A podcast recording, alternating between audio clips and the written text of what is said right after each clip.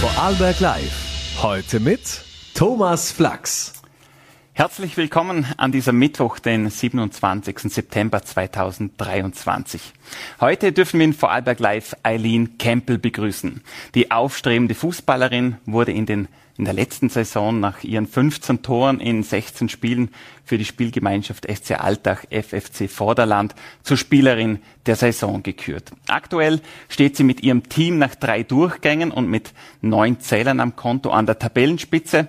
Auch für das Nationalteam trifft sie jetzt und nicht nur deshalb dürfte erste internationale Topclubs an ihre Türe klopfen. Eileen Campbell, sie wird etwas später live zu Gast in der Sendung sein.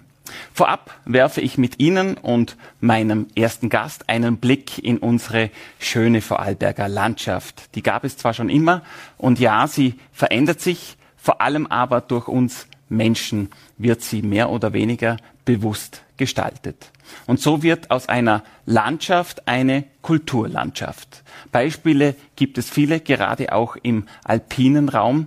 Schön, dass ich darüber nun mit einem der renommiertesten Architekten des Landes sprechen darf. Er hat nicht nur zahlreiche Schlüsselbauten der neuen Vorarlberger Bauschule realisiert, nein, auch viermal den österreichischen Bauherrenpreis gewonnen. Der Architekt Roland Kneiger. Schön, dass Sie bei uns sind.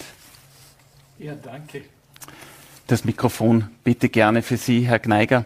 Herr Professor, Sie verbrachten ja ähm, viele Jahre äh, Ihrer Lebenszeit nicht nur in Vorarlberg, sondern auch in anderen Bundesländern, ähm, auch einige Jahre in Holland und anderen Teilen der Welt. Äh, wie schätzen Sie denn äh, jetzt Stand heute das Verhältnis der Vorarlberger Bevölkerung zu ihrer Landschaft ein?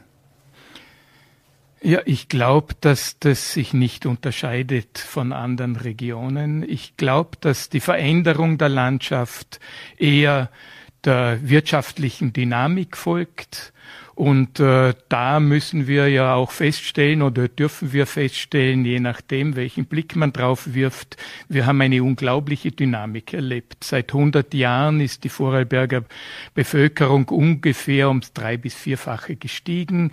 Der Wohnraum pro Einwohnerin hat sich vervier- bis verfünffacht. Das heißt, wir haben in Summe ungefähr äh, das 15- bis 16-fache der bebauten Fläche wie vor 100 Jahren. Und das wirkt sich natürlich insbesondere im Rheintal, aber auch schon in den Talschaften aus. Und mit dem heißt konstruktiv umzugehen. Ich stelle überall fest, nicht nur in Vorarlberg, ich stelle überall fest, dass, dass es so blinde Flecken gibt äh, für die Region, die man gewohnt sieht, in der man zu Hause ist. Die ist so selbstverständlich, dass man sie nicht mehr bewusst wahrnimmt. Es ist fast leichter, in eine fremde Region zu kommen und dort öffnet, öffnen sich die Augen für die Qualitäten oder, oder mangelnden Qualitäten viel eher als äh, für das, wo man täglich damit konfrontiert ist. Mhm. Jetzt geht man aber gewiss in manchen Regionen besser damit um, mit dieser angesprochenen Dynamik und in gewissen Regionen schlechter. Und sicher sagt es auch etwas über die Generationen aus, die mit diesen Dynamiken zu tun hat. Deswegen die Frage, äh, wenn Sie Ihren Blick jetzt aufs Ländli richten, was sagt es über die heutige Generation Vorarlbergerinnen und Vorarlberger aus? Ja, wir, wir, sind, äh, wir sind Fortschrittsgewinnerinnen, das muss man äh, feststellen in diesem Land, in wirtschaftlichen Belangen. Und äh, das ist nicht nur mit Vorteilen verbunden. Äh, das heißt zum Beispiel, dass, äh, dass ich würde es eher sagen, ich würde eher sagen, in Bezug auf gewisse Thematiken sind die Länder unterschiedlich.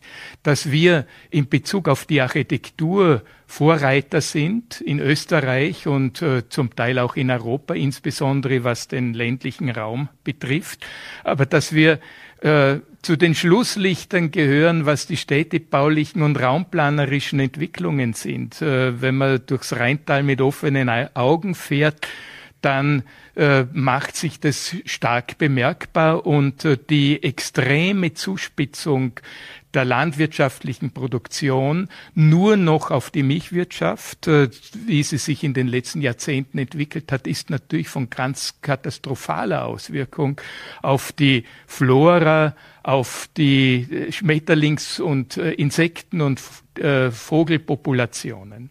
Mhm. Wenn wir jetzt äh, kurz zurückkommen zur Kulturlandschaft, äh, es wird dazu auch eine größere Veranstaltung in Hittisau geben am Samstag, dazu dann noch am, am Ende unseres Gesprächs. Ähm, was zeichnet denn eine gelungene Kulturlandschaft aus, wenn wir jetzt einmal äh, Best-Practice-Beispiele hernehmen möchte? Also ich glaube, für eines muss man feststellen. Wir haben es einerseits mit Naturlandschaften zu tun und andererseits mit Kulturlandschaften. Die ursprünglichen Landschaften sind Naturlandschaften. Vor 10.000 Jahren haben die Menschen begonnen, diese Landschaft zu transformieren. Da war immer im, im Ziel war immer, das gemessen an den eigenen Ansprüchen und Vorstellungen umzugestalten und zu verändern. Das heißt, es ist einhergegangen mit der Sesshaftwerdung der Menschen, mit dem Ackerbau und der Viehzucht. Äh, und Kultivierungsprozesse sind Veredelungsprozesse. Das heißt, wir haben Arten vermehrt, wir haben neue Arten gezüchtet, äh, sowohl im Obstbau als auch im Getreide, als auch in der, in der, äh, in der Tierzucht. Und äh, da muss man einfach feststellen, dass wir jetzt einen Rückgang haben. Ja, wir verlieren Artenvielfalt, wir verlieren Vielfalt in der Pflanzenwelt, äh, der, auch der Landwirtschaft äh, intensiv, der intensiv landwirtschaftlich genutzten Flächen und das ist äh, von, von in, schlussendlich wird es in irgendeiner Art und Weise auf uns zurückfallen. Eine Zahl noch. Wir haben in Vorarlberg eine Überproduktion an Milch und Milchprodukten und wir haben eine erbärmliche Selbstversor einen erbärmlichen Selbstversorgungsgrad, wenn es um Getreide und Gemüse geht. Ja. Mhm. Äh die Artenvielfalt nimmt ab, so wie Sie sagen. Was aber zunimmt, sind die verschiedenen Perspektiven und Interessen an der Nutzung der, des Landes, der Landwirtschaft und der, auch äh, der, der Kulturwirtschaft. Ähm, welche Rolle spielen denn diese individuellen Perspektiven, die, die da mit einspielen und welche Gefahren bringen diese verschiedenen äh, Sichtweisen auch mit sich? Ja, es gibt, a, es gibt ein Gerangel um die Landschaft und die landschaftliche Nutzung und da gibt's ganz starke Interessenskonflikte zwischen, zwischen dem Tourismus, der landwirtschaftlichen Nutzung, der Siedlungsentwicklung, den Investoreninteressen, den äh, gemeindepolitischen Interessen. Es ist ein hochpolitisches Feld, auch von einer gewissen Explosionskraft und von einer gewissen Reibung, äh, die sich dort immer an der Landschaft entzündet. Und äh, da gilt es politisch gut auszutarieren, weil diese Politik ist eigentlich eine, eine, eine äh, Übereinstimmung unterschiedlicher Interessen. Mhm. Das ist jetzt die, die, die, Sicht auf die Politik, wenn wir auch hier äh, den Blick lenken auf die Inflation, auf die Teuerung, äh, was ja auch erhebliche Einflüsse hat jetzt äh, auf den Immobilienmarkt, auch äh, ins, ins Bauwesen. Ist es jetzt aus Ihrer Sicht mehr Fluch oder mehr Segen, dass es diese Entwicklung nimmt? Aber äh, ich habe schon gesagt, wir haben in 100 Jahren und vor allem ganz, ganz extrem nach dem Zweiten Weltkrieg, also vor 80 Jahren beginnend, vor nicht einmal 80 Jahren beginnend, haben wir eine unglaubliche Entwicklung erlebt. Ich habe gesagt, 15 äh, bis 16-fache der bebauten Fläche bis dato. Ja, und jetzt frage ich, äh, stelle ich die Gegenfrage. Glauben Sie, dass es so weitergehen kann? Glauben Sie, dass die nächsten 50, 60 Jahre in dieser Dynamik weitergehen kann? Das frage ich oft äh, meine Architektenkollegen, die, äh, die natürlich interessiert sind, dass es so weitergeht. Aber wo führt es hin? Mhm. Also es wird offensichtlich nicht so weitergehen wie bisher. Wo liegen denn da die Herausforderungen jetzt in der Gestaltung, aber auch in der Haltung unserer Landschaft, insbesondere jetzt, wenn wir vielleicht nach Hittisau schauen oder zu Ihnen in den Bregenzer Wald. Was sind dort die Herausforderungen? Ja, einerseits äh, wäre sehr wünschenwert, dass die Landwirtschaft äh, transformiert wird und äh, mehr wieder, weniger in den internationalen oder wenn wir so sagen, in den Weltmarkt produziert, als viel mehr die heimische die heimischen Ansprüche verfolgt, vers versorgt und äh, bedient. Äh, das heißt, mehr von Gemüse, mehr von Obst, mehr von Getreidebau. Das würde auch der Landschaft und ihrer Vielfalt gut tun, weil die ursprünglichen Kulturlandschaften waren auch um vieles vielgestaltiger und artenreicher. Und zum Zweiten würde ich mir wünschen, dass wir eine vernünftigere Raumplanungspolitik haben. Eine Raumplanungspolitik, äh, die, die sich zur Qualität der Orte bekennt. Äh, es ist auch bedauerlich festzustellen, dass alle Zentren und alle äh, überall die Mitte der Orte, sowohl in den Städten als auch in den in den Gemeinden am Land äh, eigentlich aufgrund dessen leben, was schon geerbt ist. Also wir haben die Zentren, die Mitte kaum je erweitert, sondern was rundherum entstanden ist, ist ein relativ undifferenzierter Siedlungs ein Siedlungsgemenge, um nur zu sagen, ein Siedlungsbrei. Und den zu strukturieren, zu ordnen, öffentliche Raum, Räume zu schaffen, das äh, würde auch diesem Hybrid zwischen Stadtlandschaft und Naturlandschaft gut tun. Mhm. Äh, und trotzdem, wenn man über Vorarlberg spricht, äh, spricht man auch immer äh, von altbewährtem und auch von Traditionen, die gewiss eine, eine enorme Rolle auch spielen bei uns im Land. Wie lässt sich in Vorarlberg die, die gewohnte hohe Lebensqualität auch weiterhin erhalten, auch obwohl oder trotz der Veränderung? Ja, vor 100 Jahren waren, war die Landbevölkerung und äh, die hat ja den Großteil des Landes ausgemacht, äh, noch sehr arm. Wir haben eine unglaublich starke, dynamische wirtschaftliche Entwicklung, die uns diesen Wohlstand in den letzten 40, 50 Jahren beschert hat, von, den, von dem wir heute zehren und den Sie wohl auch ansprechen. Also natürlich wäre es wünschenswert, aber wir müssen da neue Formen finden, um den zu erhalten, weil unterm ganzen Hintergrund des Landverbrauchs, der Versiegelung, des, äh, des Klimawandels können wir, können wir mit Sicherheit nicht so weiter tun. Und das wird, das ist die große Herausforderung. Und wir sollten auch platzsparender bauen. Und da spreche ich jetzt Städtebau und Raumplanung an, weil wir haben ja keine Quali wir haben ja nicht Kultur Qualitäten geschaffen. Diese Siedlungsräume sind ja unattraktiv äh, verglichen mit der Altstadt von Feldkirch, dem Zentrum von Schwarzenberg oder Hittisau oder jetzt, äh, wo die Fußgängerzone in Bregenz so re realisiert ist, sieht man auch, was eine Stadt wirklich kann und was ein Zentrum einer Stadt wirklich kann, welche Lebensqualitäten das entfaltet. Und äh, da meine ich, dass diese peripheren, wir nennen das vielfach Speckgürtel um die Ortszentren herum, dass die wenig leisten. Mhm. Jetzt stehen Sie am Samstag äh, mit am Podium und diese Veranstaltung trägt den Untertitel Vom Reden ins Tun kommen. Äh, was muss denn konkret jetzt unternommen werden in, den, in nächster Zeit, damit die Nachfolgegeneration was davon hat?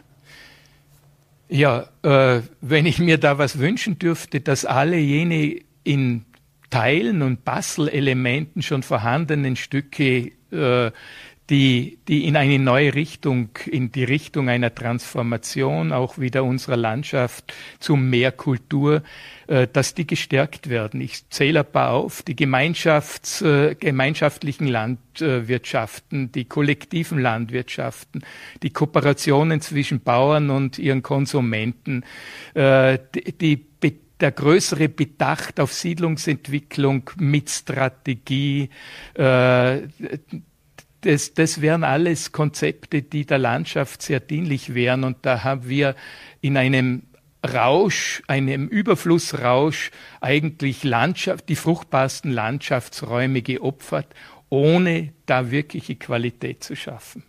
Äh, kann hier auch jeder Einzelne sich einbringen? Ähm, ich denke mal, es muss ein gewisses Bewusstsein geschaffen werden für die Bedeutung von, von Landschaft, also in, in, im Kollektiv, in der Gesellschaft, ähm, damit ja. man aktiv an der, an der Erhaltung von der, von der Kulturlandschaft auch teilnimmt. Ich glaube, was äh, ja natürlich kann jeder Einzelne was äh, damit bei, äh, dazu beitragen. Also ich denke jetzt an die Rasenroboter, die überall kreisen äh, und manchmal so ganz, ganz nah an den landwirtschaftlichen Flächen, wo es wirklich viel schöner und klüger wäre, eine Blumenwiese wachsen zu lassen, Sträucher, in denen Vögel nisten können. Äh, natürlich mit jeder Entscheidung, die am Bau gefällt wird, in Bezug auf die Ökologisierung, in Bezug auf die Materialauswahl, auf Auswahl, äh, tun wir der Landschaft was Gutes oder, oder eben das Gegenteil. Also ein Plädoyer zum Abschluss für die Natur, so wie sie ist, und weniger äh, Eingriff durch den Menschen? Für die Kulturlandschaft, die eine bewusst gestaltete im Sinne eines umfassenden Blicks auf die Dinge ist. Vielen Dank, Herr Professor Roland Kneiger. Vielen Dank für Ihren Vielen Besuch. Dank. Ja, er und Genau, machen wir so. Er, der Herr Kneiger und weitere Expertinnen und Experten, die hören und sehen Sie am Samstag ab 13 Uhr bei den Landgesprächen in Hittisau. Anmelden sollten Sie sich per E-Mail an tourismus.hittisau.at. Und wir kommen zum Fußball. Vor 23 Jahren in Feldkirch geboren, kam sie über ihren älteren Bruder zum Fußball. Mit acht meldeten sie ihre Eltern schlussendlich beim SC Thisis an. Heute stürmt Eileen Campbell in der Bundesliga für die Vorarlberger Spielgemeinschaft SCA Altach FFC Vorderland und sie ist die beste Spielerin der abgelaufenen Saison. Und jetzt sorgt sie auch im Nationalteam für frischen Wind. Schön, dass sie jetzt da ist, Eileen Campbell. Vielen Dank, danke, dass ich da sein darf. Liebe Frau Kempel, kommen wir direkt äh, zum gestrigen Spiel mit der Nationalelf. Sie kehren direkt aus Wien zurück, haben da vor über 10.000 Zuschauern gespielt in der Generali Arena. Ähm, schlussendlich ein 0 zu 1 das sie hinnehmen mussten. Und trotz der Niederlage könnte ich mir vorstellen, dass sie doch auch mit etwas Stolz zurückgekehrt sind ins Ländle. Ja, natürlich. Also es war eine Riesenatmosphäre im Stadion vor so vielen Zuschauern und es ist sehr schön zum sehen, was für eine Entwicklung der Frauenfußball nimmt und dass die Leute und Spieler kommen, ähm, sehr, also sehr können und ja, es war, es war sehr interessant, natürlich eine sehr bittere Niederlage, ziemlich unnötiges Tor, aber ja, ich denke, wir sind im Großen und Ganzen sehr gut auftreten. Wir haben nicht unbedingt zwingend viel Chancen nach vor gehabt, aber nach hinten nicht wirklich viel zulassen und ja, es war eine ganz besondere Erfahrung. Es ist jetzt die erste Nations League. Wir haben eine sehr starke Gruppe und ja, aber ich bin positiv gestimmt, dass wir da noch einige Punkte holen werden wie Sie es gesagt haben, das 0-1, da sah äh, Ihre Torhüterin, die Manuela Zinsberger, nicht ganz glücklich aus. Sie kamen dann äh, kurz nach der Pause ins Spiel beim Stand von 0 zu 1.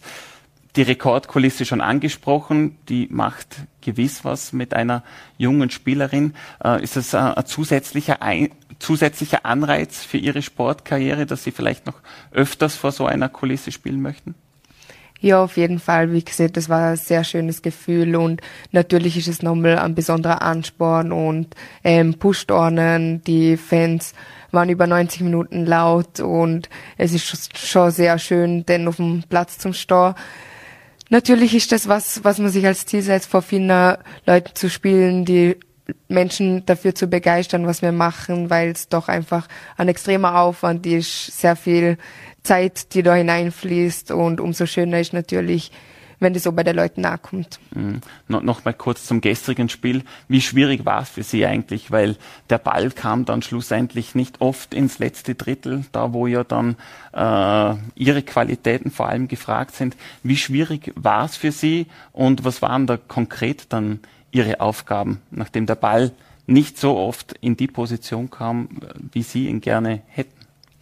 Ja, ich denke, es war schon sehr defensiv ausgerichtet, unser Spiel. Wir wissen natürlich um die individuelle Klasse von Frankreich und ich denke, sie haben noch bewiesen, dass sie einfach Top-Nation ist. Sie haben nichts abbrennen lassen. Wir haben über weite Strecken sehr viel Druck gemacht, finde ich.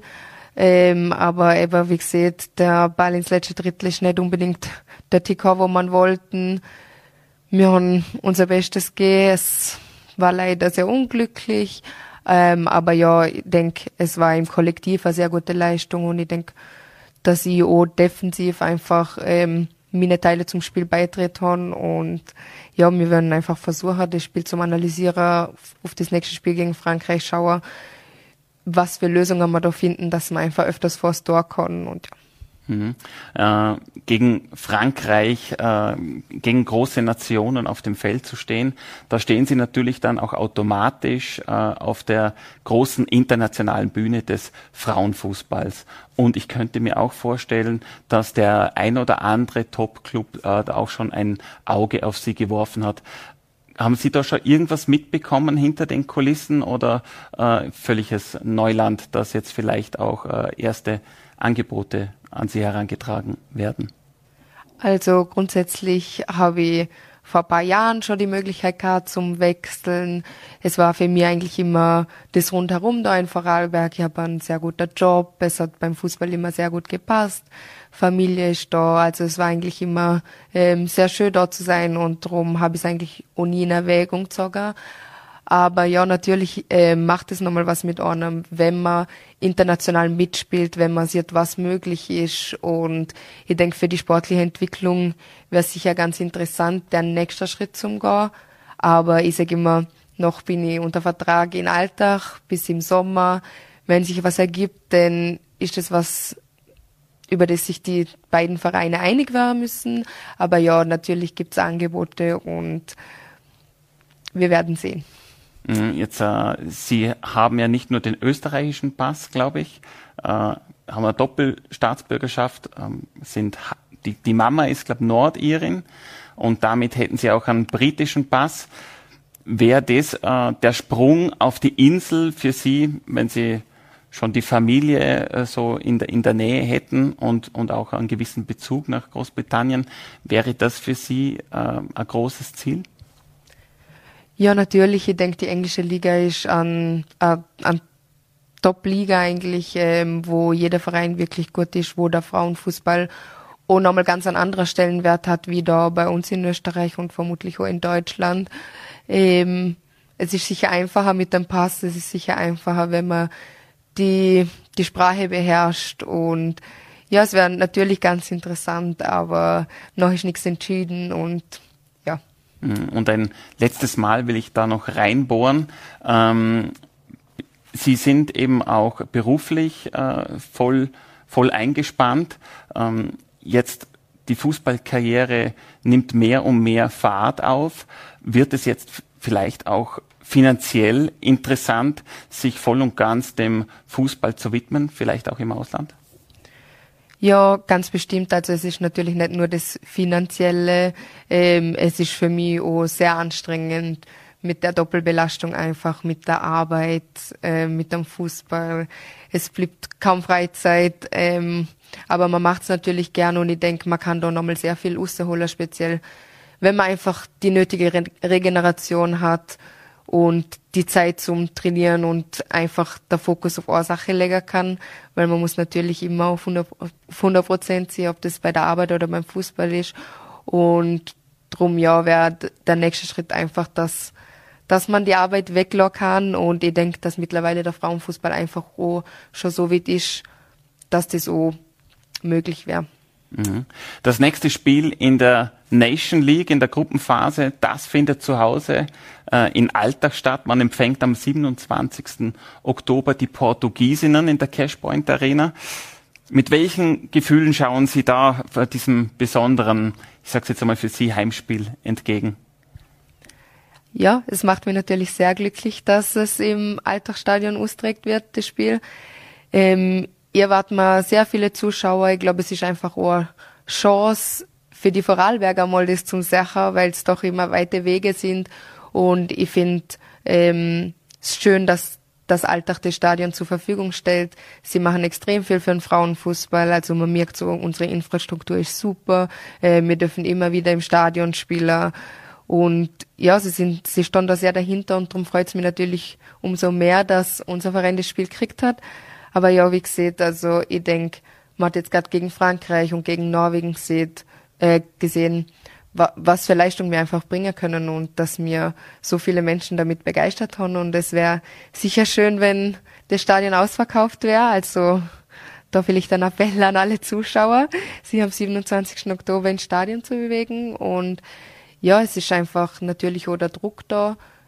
Wir wollen ganz bestimmt die Liga halten und dafür müssen jetzt einfach gegen Portugal die nötigen Punkte her.